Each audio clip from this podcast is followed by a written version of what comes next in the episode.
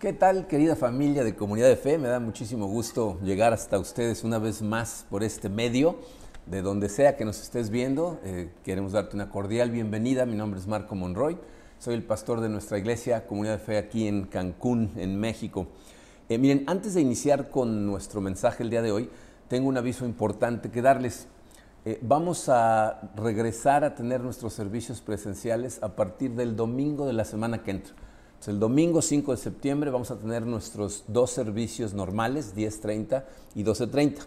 Eh, como les decía la semana pasada, eh, ya no tenemos la carpa que teníamos afuera, que es donde se reunían nuestros jóvenes. Y entonces pues vamos a tener una situación especial que vamos a invitar a nuestro pastor ejecutivo y pastor de jóvenes, Emilio Brito, para que les explique qué es lo que vamos a hacer con nuestros jóvenes. Aquí está Emilio.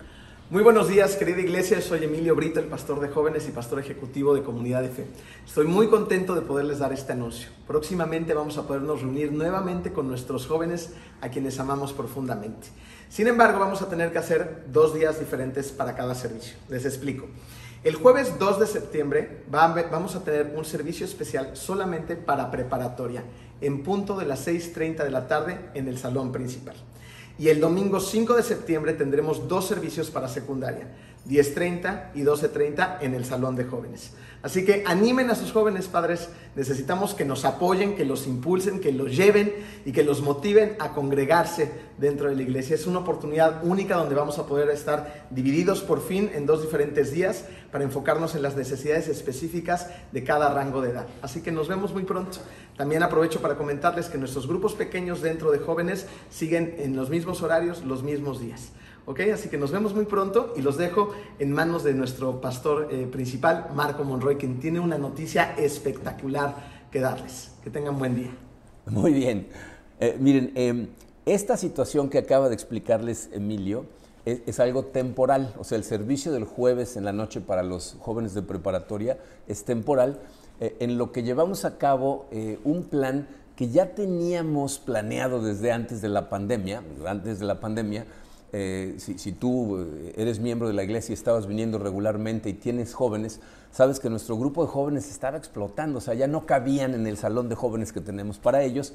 Y desde ese entonces estábamos planeando eh, construir en este momento ya no tenemos más remedio que hacer algo para, para, poder tener a nuestros jóvenes de forma segura, porque todos, preparatoria y secundaria, juntos en el salón de jóvenes no caben. Entonces lo que vamos a hacer es, vamos a construir un segundo piso en nuestro lobby exterior.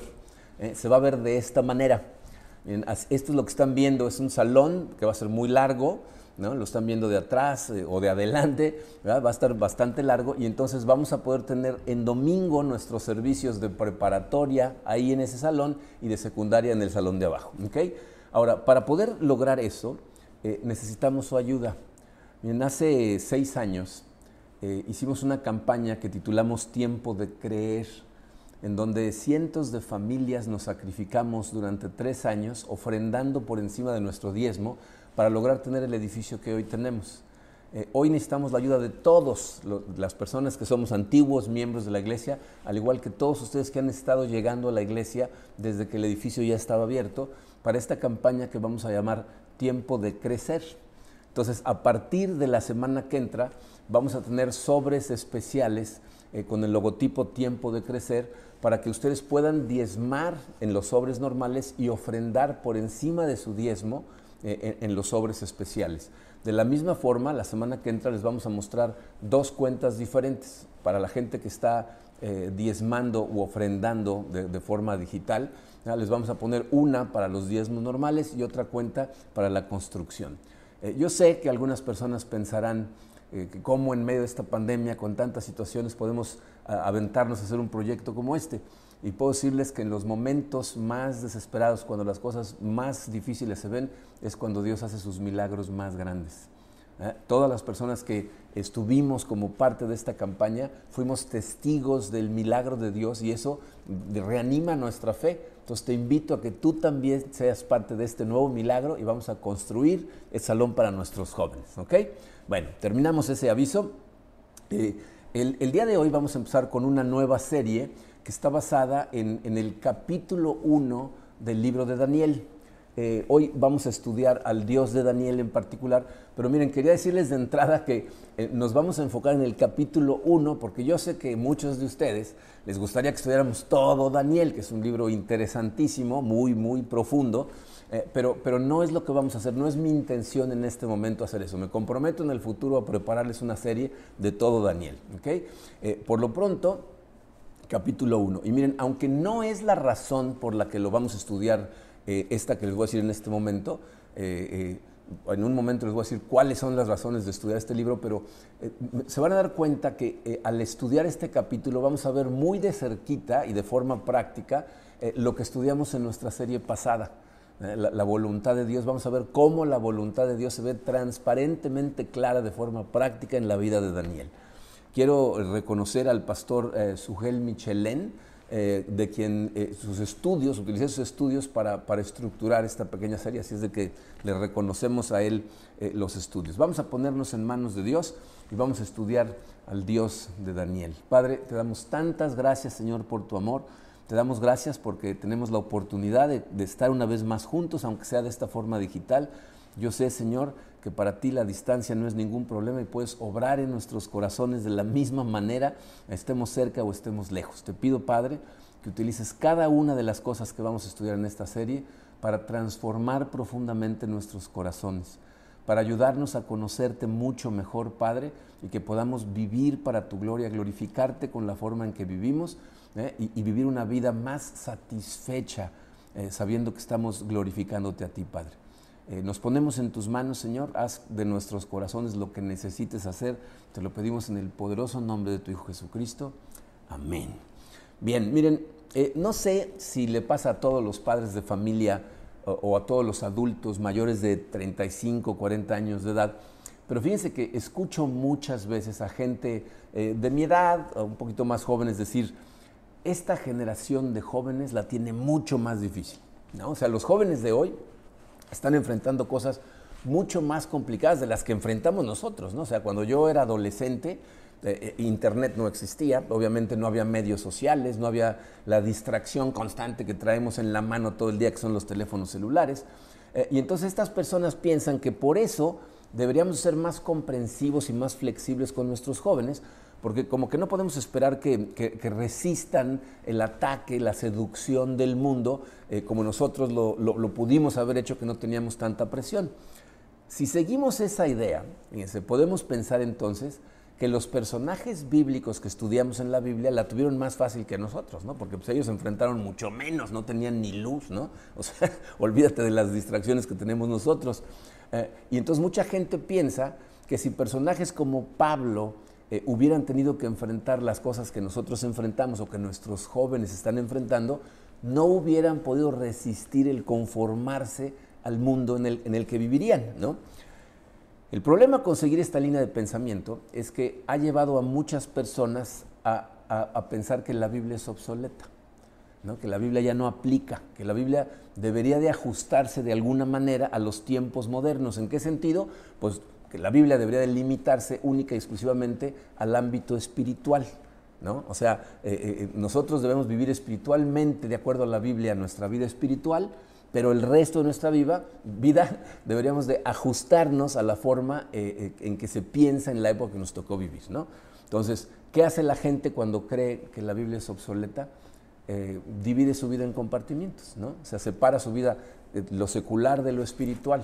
¿No? Los domingos es la iglesia, este, eh, en mi ratito con Dios en la mañana, tengo comunión con Él, pero luego mi trabajo, mi escuela, eh, mis amistades, la forma en que me desarrollo en mis, eh, en mis hobbies, ¿no? eso, mis pasatiempos, eso yo decido cómo lo manejo y lo puedo decidir de acuerdo a la forma de pensar de todo el mundo.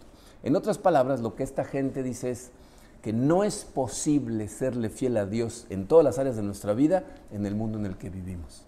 Mucha gente me dice cosas como esta, no, es que el trabajo es el trabajo, no, es que no sabes las presiones que tengo ahí, no, es que si no, no se puede hacer negocio. Miren, la historia de Daniel eh, destruye por completo esa idea, o sea, la destroza, la hace añicos, ¿ok? En resumen, la vamos a estudiar despacito a través de las siguientes semanas, pero en resumen, Daniel es un joven que vivía en, en Jerusalén, que cuando tenía entre 14, 15 años, yo creo más probablemente 14, fue llevado en cautiverio a Babilonia. Eh, Babilonia eh, eh, era la capital del imperio más poderoso en ese momento, pero aparte era la representación del secularismo mundano en la Biblia. De hecho, si, si lees Apocalipsis 17, se refieren a la influencia que proviene por parte del Estado, en cualquier país, por parte del Estado, para ir en contra de Dios, le llaman la gran ramera o eh, eh, eh, Babilonia, perdón, se me, quedó ahí trabada la lengua.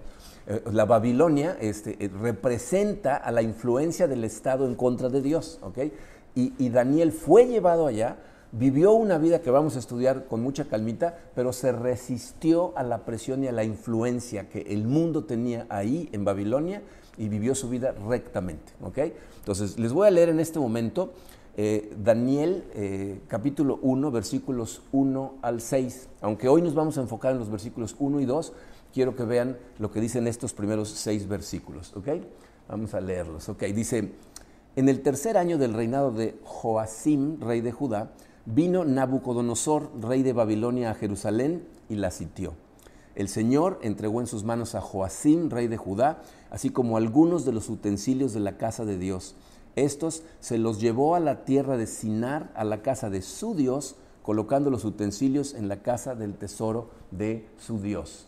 Eh, versículo 3 dice, entonces el rey mandó a Aspenaz, jefe de sus oficiales, que trajera de los israelitas a algunos de la familia real y de los nobles. Estos jóvenes no debían tener defecto alguno, serían de buen parecer, inteligentes en toda rama del saber, dotados del entendimiento y habilidad para discernir y que tuvieran la capacidad para servir en el palacio del rey. Y le dio órdenes de que les enseñara la escritura y la lengua de los caldeos. Eh, versículo 5.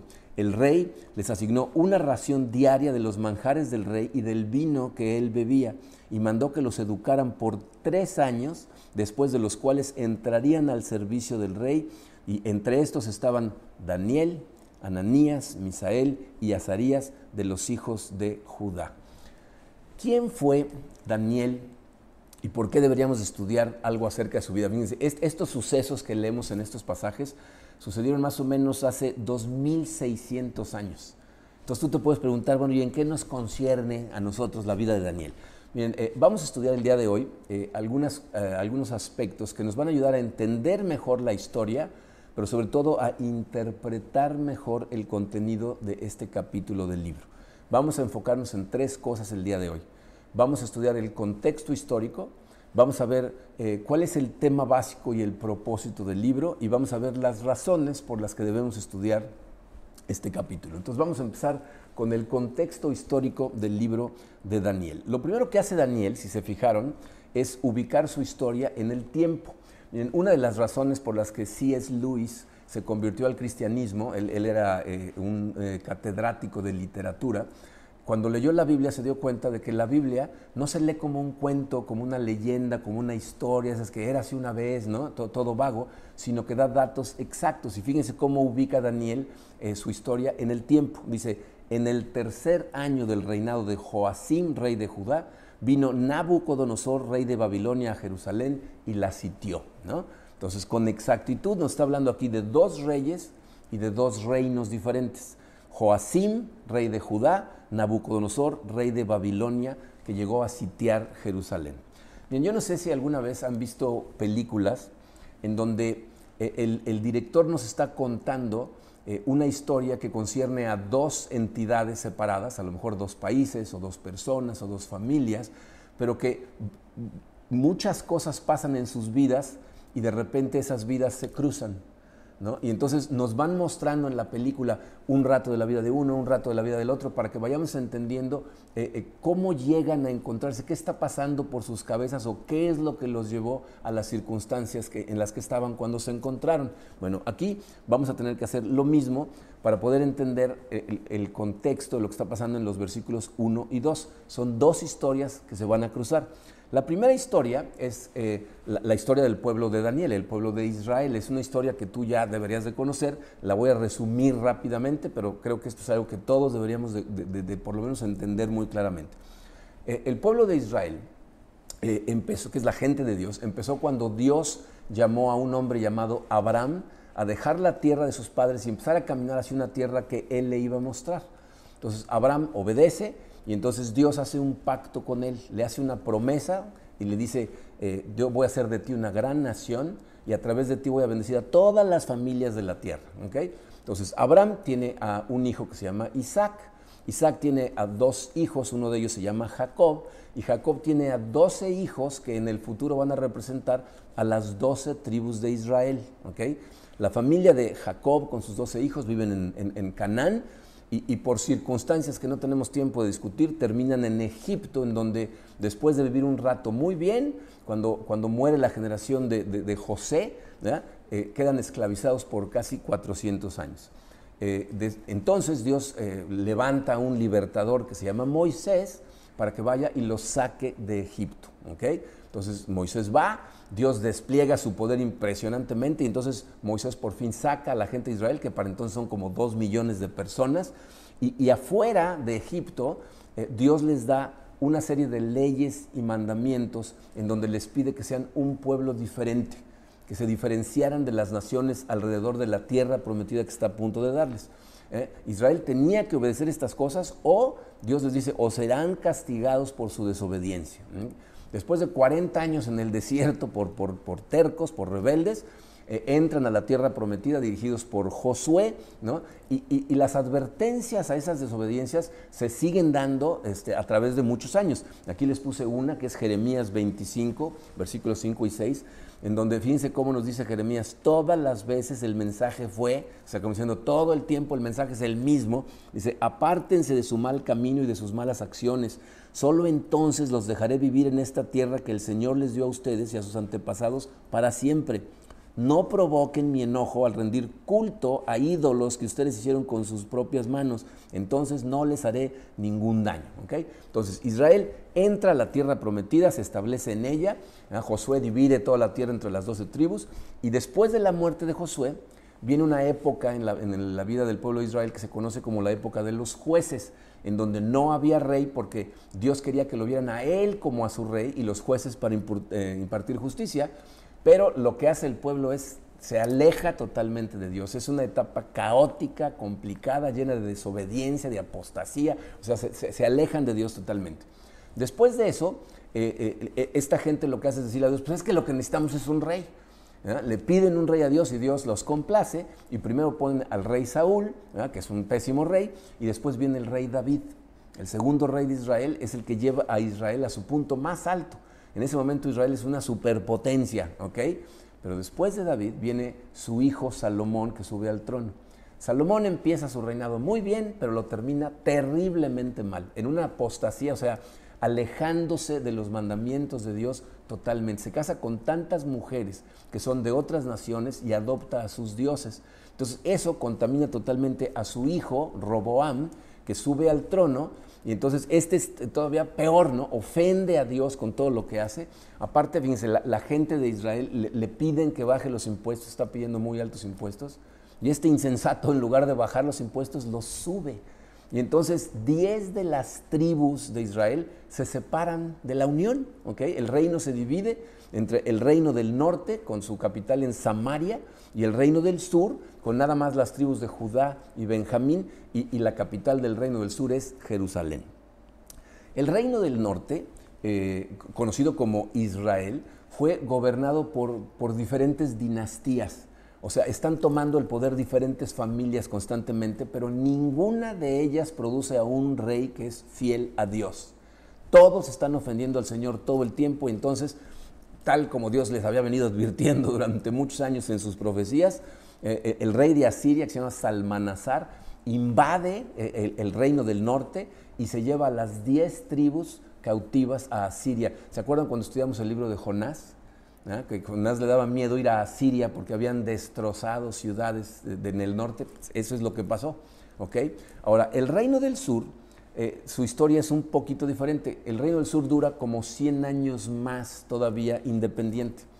Todos los reyes del Reino del Sur son de la dinastía del rey David, pero no todos fueron fieles a Dios. Eh, los reyes se van turnando, todos son de la línea de David, pero unos son muy buenos, unos regulares, unos son pésimos, ¿ok?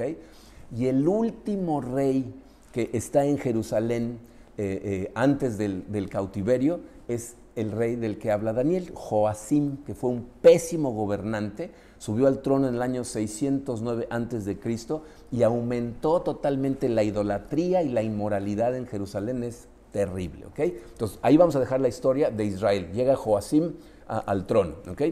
Por otro lado, necesitamos entender la historia del imperio babilónico, que también Daniel lo mencionó en, en el versículo 1. El imperio babilónico inició su etapa de más esplendor en el año 626 a.C., cuando varias cosas suceden. Fíjense, en ese momento, eh, cuando Joacim sube al trono, Asiria es la potencia más poderosa de aquella época. Eh, eh, ellos viven bajo el reino de un señor que se llama Asurbanipal. Los asirios son superpoderosos, 627 a.C., eh, eh, Asurbanipal tiene control sobre el Medio Oriente. ¿okay? Asurbanipal tiene a un rey en Babilonia que es un rey títere. ¿okay? O sea, él lo pone y ese señor hace exactamente lo que Asurbanipal le dice. Pero de pronto, en el año 627, Asurbanipal se muere. Y entonces sube en, eh, Babilonia un señor que se llama Nabopolazar, que era el padre de Nabucodonosor. Nabopolazar, cuando, cuando cuando muere el rey de Asiria, empieza a hacer una bola de cosas ahí en, Babilonia, surge una rebelión y toma el poder de Babilonia Nabopolazar. ¿ok? Bueno, Nabopolazar tiene una serie de campañas militares muy exitosas contra Asiria y entonces empieza a subir el prestigio de Babilonia. Para el año 612 a.C., Babilonia llega a la supremacía del poder en el Oriente Medio. Entonces Egipto, que era la tercera potencia ahí en el Medio Oriente, va a tratar de detenerlos. Y para tratar de detenerlos se alía con Asiria, o sea, se, juntan y entonces se levantan en contra de, Babilonia. Y entonces se da una de las batallas más importantes de la historia antigua, que es la batalla de Carquemis, que sucede en el año 605 a.C. ¿okay? Eh, ¿y, quién creen que va como general comandando el ejército de, Babilonia? Nabucodonosor, que es, que es hijo de Nabopolazar. ¿okay? Entonces Nabucodonosor, comandante del ejército, llega y tiene una victoria aplastante contra Egipto y Asiria unidos, y entonces casi toda Asiria es incorporada a Babilonia. Entonces, en ese momento, ¿eh? en, en, el año 605 a.C., Babilonia queda a la cabeza del poder mundial y no tiene un rival que se le ponga enfrente. ¿eh? Eh, pero sucede que, fíjense, justo en ese momento cuando Nabucodonosor triunfa en la batalla de Carquemis, su padre eh, se muere, Nabopolazar fallece. Y entonces Nabucodonosor, aunque todavía no está él en Babilonia, sube a ser el rey. Y en ese momento es que las dos historias se van a cruzar, porque cuando va Nabucodonosor en su regreso a Babilonia, se detiene y sitia Jerusalén. Vemos de nuevo el versículo 1. Dice, en el tercer año del reinado de Joacim, rey de Judá, vino Nabucodonosor, rey de Babilonia, a Jerusalén y la sitió. ¿no? Ese es el contexto histórico. ¿no? La desobediencia de Israel y la terquedad de Joacim los llevan a la situación en la que están. Y por otro lado, Nabucodonosor, sin saberlo, se va a convertir en una herramienta en manos de Dios. Entonces vamos a ver la segunda parte de nuestro mensaje, que es el tema y propósito del libro de Daniel. Vamos a ver primero el tema de Daniel. Miren, e, el, libro de Daniel es un libro muy complicado, pero el tema central es muy sencillo. Fíjense, este es el tema central. La soberanía de Dios sobre el reino de los hombres. Ese es el tema central. ¿no? Como, como Dios es soberano sobre todo lo que pasa en la historia de los hombres. Fíjense una vez más en lo que dice el versículo 2. Dice, el Señor entregó en sus manos a Joacim, rey de Judá, así como algunos de los utensilios de la casa de Dios.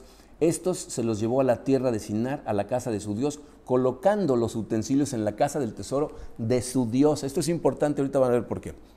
Pero quiero que noten cuál es la perspectiva teológica de Daniel cuando narra estos hechos.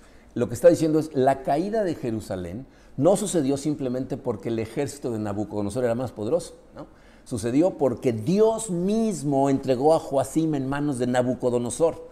Eh, ese es el tema central de este libro. Dios es el Señor soberano de la historia. Él es el Señor. Y aquí, fíjense, podemos ver cómo la voluntad de Dios en forma de decreto no puede ser frustrada. Esto sucedió porque Dios lo decretó. Se los había advertido montones de veces a través de sus profetas. De hecho, fíjense, si vamos a la segunda, al segundo libro de Reyes, en el capítulo 24, versículos 1 y 2, dice, durante el reinado de Joacim, Nabucodonosor, rey de Babilonia, invadió la tierra de Judá. Joacim se rindió y le pagó tributo durante tres años, pero después se rebeló. Entonces el Señor mandó contra Judá, el Señor mandó contra Judá bandas de saqueadores babilonios, arameos, moabitas y amonitas a fin de destruirla, tal como el Señor lo había prometido por medio de sus profetas. Fíjense, lo que nos acaban de describir en este pasaje es que Nabucodonosor se llevó a Daniel y a sus amigos en un, primer exilio a un grupo pequeño de gente y dejó a Joacim como rey, sometido a él. Pero tres años después, este menso se rebela contra el poder de Nabucodonosor y entonces vienen, invaden, destruyen y se llevan a todo el mundo. ¿okay? Entonces, aquí vemos cómo Dios es un Dios justo que no trata con ligereza el pecado, aunque sea el pecado de su gente. Y miren, a lo mejor te puede escandalizar eh, cuando lees que fue Dios mismo el que ordenó estas cosas. Pero, fin, como dice Warren Wiersbe en su comentario a este capítulo, dice, Dios prefiere tener a su gente viviendo en vergüenza, cautivos en un país pagano, que viviendo como paganos en Tierra Santa deshonrando su nombre. Dios no va a permitir que estemos deshonrando su nombre, se los estuvo advirtiendo por siglos y entonces cumple su promesa. Nabucodonosor se convierte en un instrumento de Dios para castigar a su pueblo, aunque les puedo asegurar una cosa, Nabucodonosor no se veía a sí mismo como un siervo de Dios. De hecho, leímos en este pasaje, que en, el pasaje anterior, perdón, en el versículo 2, que él se lleva los utensilios y los mete al tesoro de su Dios. Entonces, él no se ve a sí mismo como siervo de Dios, pero es un siervo de Dios. De hecho, quiero que vean lo que dice Dios al pueblo de Israel años antes de que pasaran estas cosas a través del profeta Jeremías. Fíjense en esto. Dice, por cuanto no han escuchado mis palabras, he aquí, yo enviaré a tomar a todas las gentes del norte, o sea, Babilonia y todo lo que está por ahí arriba, y a Nabucodonosor, rey de Babilonia, mi siervo, y los traeré contra esta tierra y contra sus habitantes y contra todas las de alrededor, dice el Señor. Toda esta tierra será convertida en desolación y espanto, y estas naciones servirán al rey de Babilonia durante 70 años. Aquí Dios hace referencia al rey de Babilonia por nombre y le dice, mi siervo. Cuando esta profecía se escribió, Nabucodonosor todavía no había subido al trono. Y Dios le llama mi siervo. Y noten que el tiempo de duración fue decretado por Dios, dice 70 años. Y a los 70 años, tal y como Jeremías había profetizado, el gran imperio babilónico que parecía indestructible cae en manos del imperio medo-persa y es destrozado para siempre.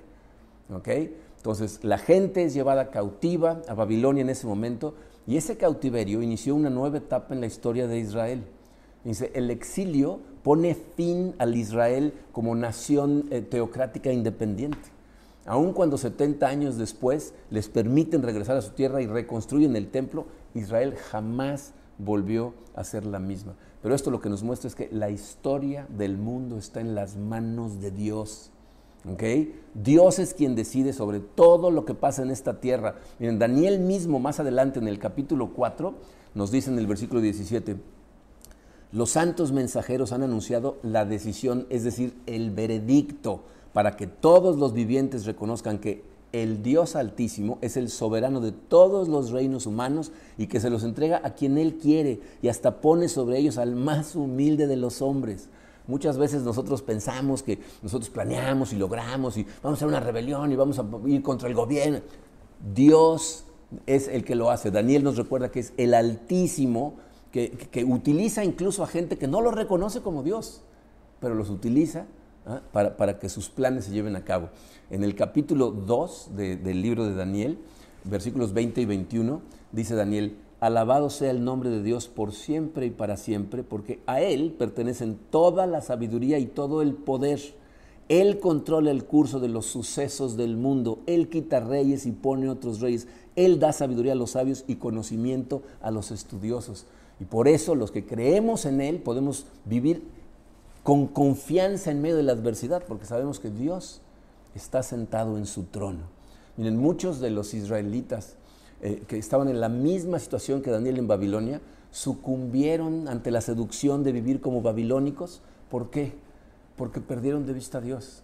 Se les olvidó que Él sigue controlando todas las cosas. Daniel y sus amigos nunca dudaron de que Dios estaba en control, aun cuando se enfrentaron con la muerte, nunca lo dudaron. Eh, ellos sabían que seguía con ellos ahí en Babilonia y por eso ellos siguieron fieles a Él, como lo vamos a ver en otros mensajes. Pero esto nos lleva al propósito. el tema es la soberanía de Dios sobre la historia del mundo. ¿Cuál es el propósito del libro? El propósito es el estímulo que esa enseñanza debería de producir en el corazón de los creyentes. ¿no? aquí es en donde entran en escena Daniel y sus amigos. Ahí en Babilonia había un remanente que no se doblegó ante la idolatría, el paganismo, las costumbres. ¿no? Israel como nación fue vencida, eso está clarísimo. Pero el verdadero Israel espiritual permaneció fiel al pacto, a pesar de que eran muy pocos los que siguieron siendo fieles y de que tenían una presión alrededor terrible. Eh, ¿Por qué? Porque recordar que Dios sigue en control nos da fuerza, nos da fortaleza para seguir siendo fieles. Miren, yo sé que en este momento eh, está invadiendo al mundo eh, una serie de filosofías, de creencias que provienen de naciones muy poderosas que están invadiendo todo a todos los niveles en, muchas sociedades, que nos hacen pensar que la gente de Dios en algún momento va a sucumbir por completo. Nos hace pensar que no vamos a poder permanecer firmes ante el avance de la maldad, el pecado del mundo, pero tenemos que recordar que esas filosofías, esas formas de pensar, al igual que esas naciones con todo su poder y gloria, también van a desaparecer. Así como desaparecieron Asiria, Babilonia, los medopersas, el imperio griego, el imperio romano, y toda la historia va a desembocar en el reino eterno del Mesías. Es de lo que les hablaba cuando hablábamos del decreto de Dios desde el principio de los tiempos. Todo va en una dirección y va a desembocar en el reino eterno del Mesías, en donde todos los que hemos puesto nuestra fe en Jesucristo, como Daniel mismo dice más adelante en su libro, resplandecerán como el firmamento. Esa es la voluntad de Dios que no se puede frustrar. Eso va a suceder. La victoria final está en manos de nuestro Dios. ¿Saben por qué? Porque como dice Daniel, Él tiene el poder en sus manos. Él hace lo que Él quiere. Sin embargo, necesitamos reconocer que mantenernos fieles como creyentes nunca ha sido fácil.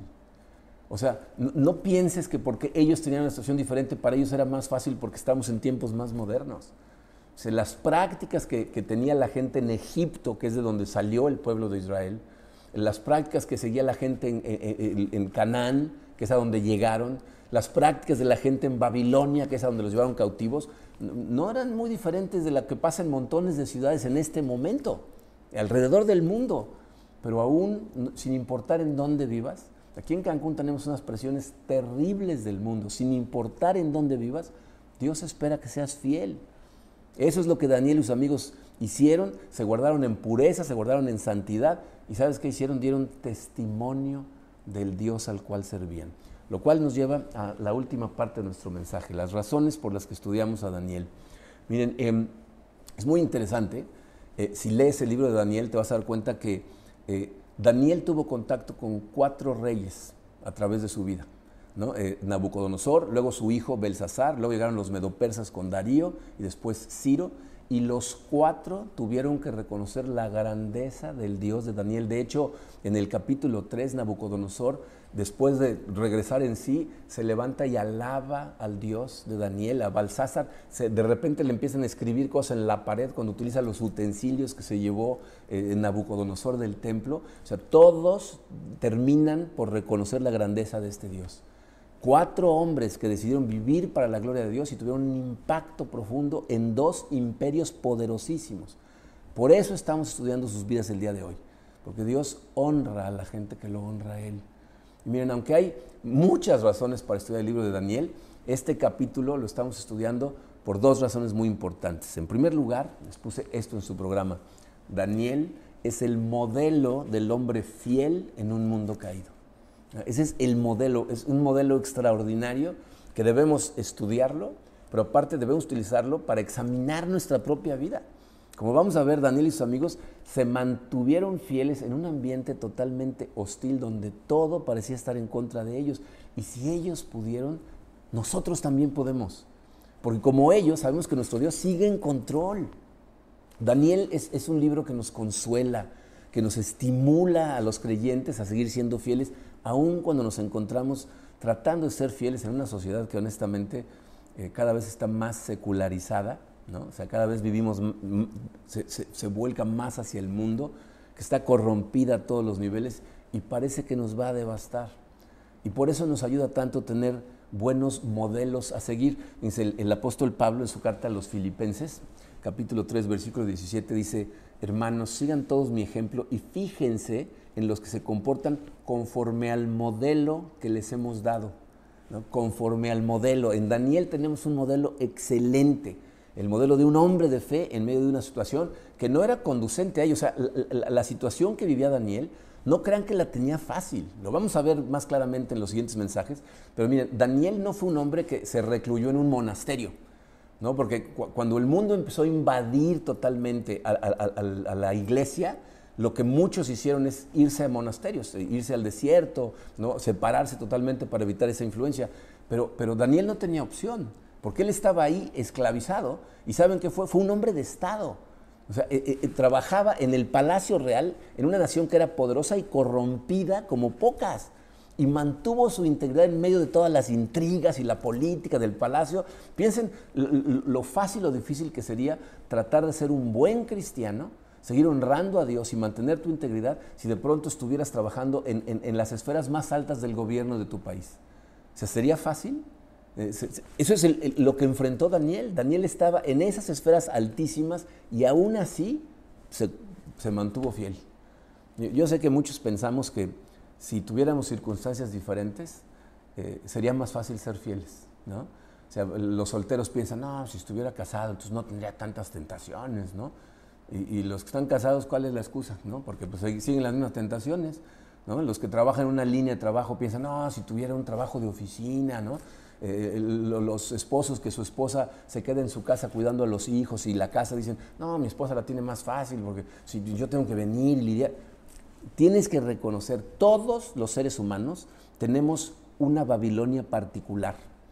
O sea, lo que el libro de Daniel nos muestra es que ser fiel a Dios jamás ha dependido de que las cosas sean fáciles.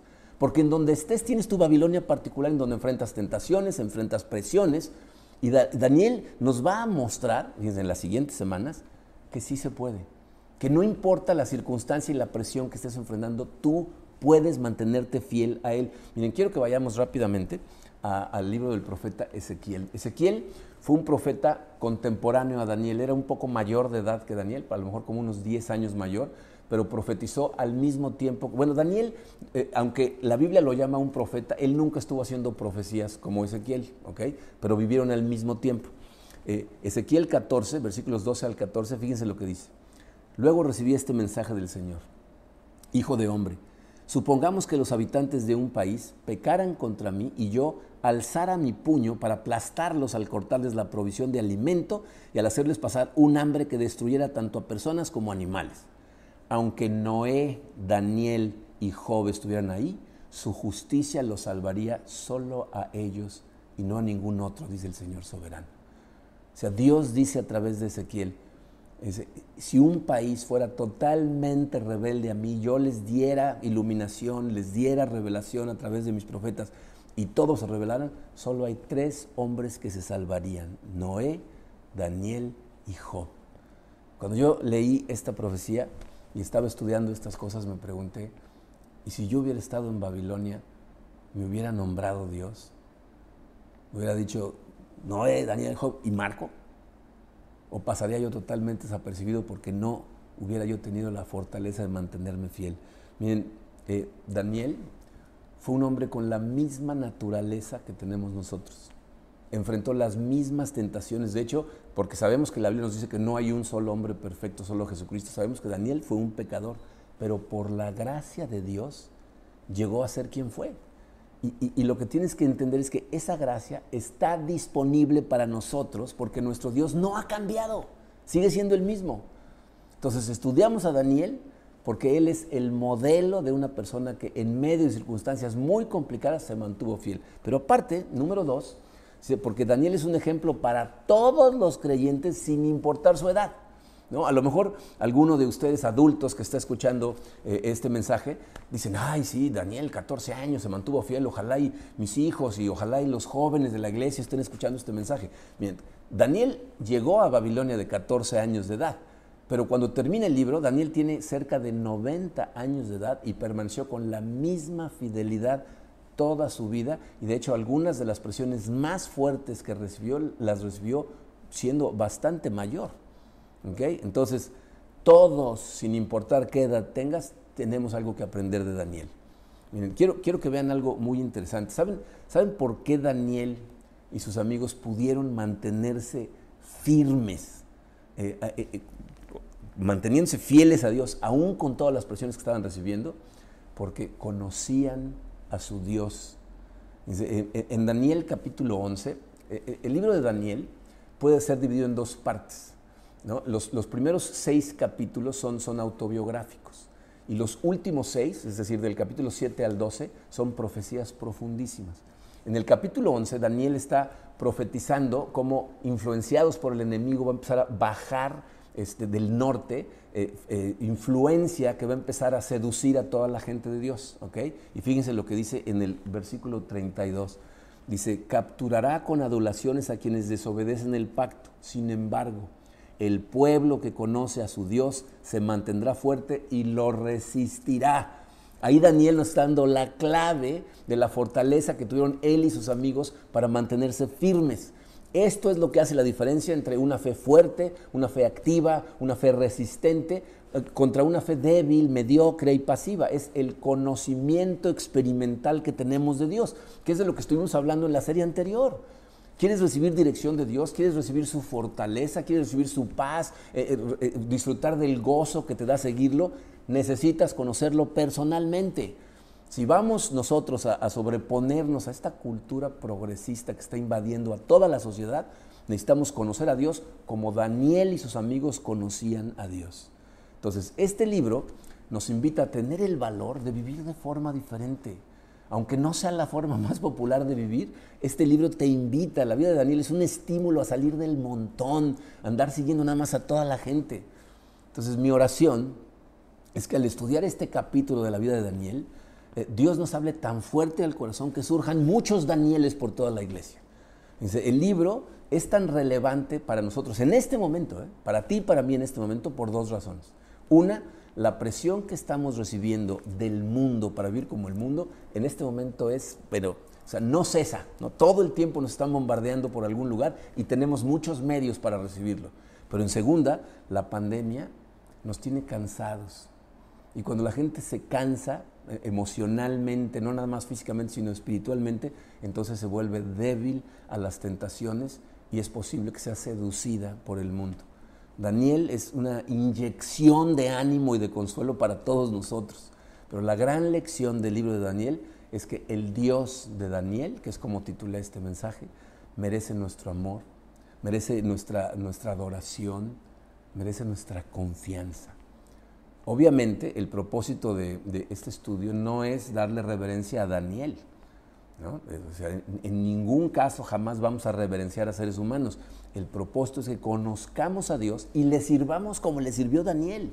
O sea, que entiendas que el Dios de Daniel puede ser tu Dios a través de su Hijo Jesucristo. Eh, Daniel era un pecador tal como tú, como yo, pero él puso su fe en Dios y puso su fe en la promesa del Salvador que un día iba a venir a redimirlo. Tú y yo estamos en una mucho mejor posición porque no necesitamos poner nuestra fe en una promesa, la ponemos en la cruz que cumplió esa promesa. Jesús estuvo dispuesto a morir en una cruz para pagar la deuda que teníamos todos nosotros y restaurar nuestra relación con Dios. Entonces, este libro, fíjense, fue escrito para que tú y yo sepamos que Dios es uno y para que pongas tu fe en Él. Y Jesucristo vivió murió y resucitó para que tú sepas que Él es el Salvador del mundo y esa salvación está disponible para ti en este momento. En este momento, si tú pones tu fe en Jesucristo, no solamente vas a gozar de acceso a Dios, es decir, de, recibir dirección, poder, fortaleza, como, como gozo, como Daniel y sus amigos, eh, eh, estas son las cosas que los sostuvieron hasta el final en medio de dificultades extremas. Pero aparte de eso, también habrás entrado a la vida eterna, ¿ah? habrás entrado a ser parte de la familia del Dios del universo. Entonces yo le pido a Dios con todo mi corazón que estos estudios eh, los utilice para la salvación de muchos, pero también para el fortalecimiento de la fe de muchos, muchos más. Eh, le pido que nos permita ser transformados nuestros corazones para que de nuestra iglesia surjan muchos Danieles y tengamos un impacto positivo y profundo en esta generación. Vamos a orar. Padre, te damos tantas gracias, Señor, por tu amor. Gracias por eh, las palabras que dejaste plasmadas en el libro del profeta Daniel.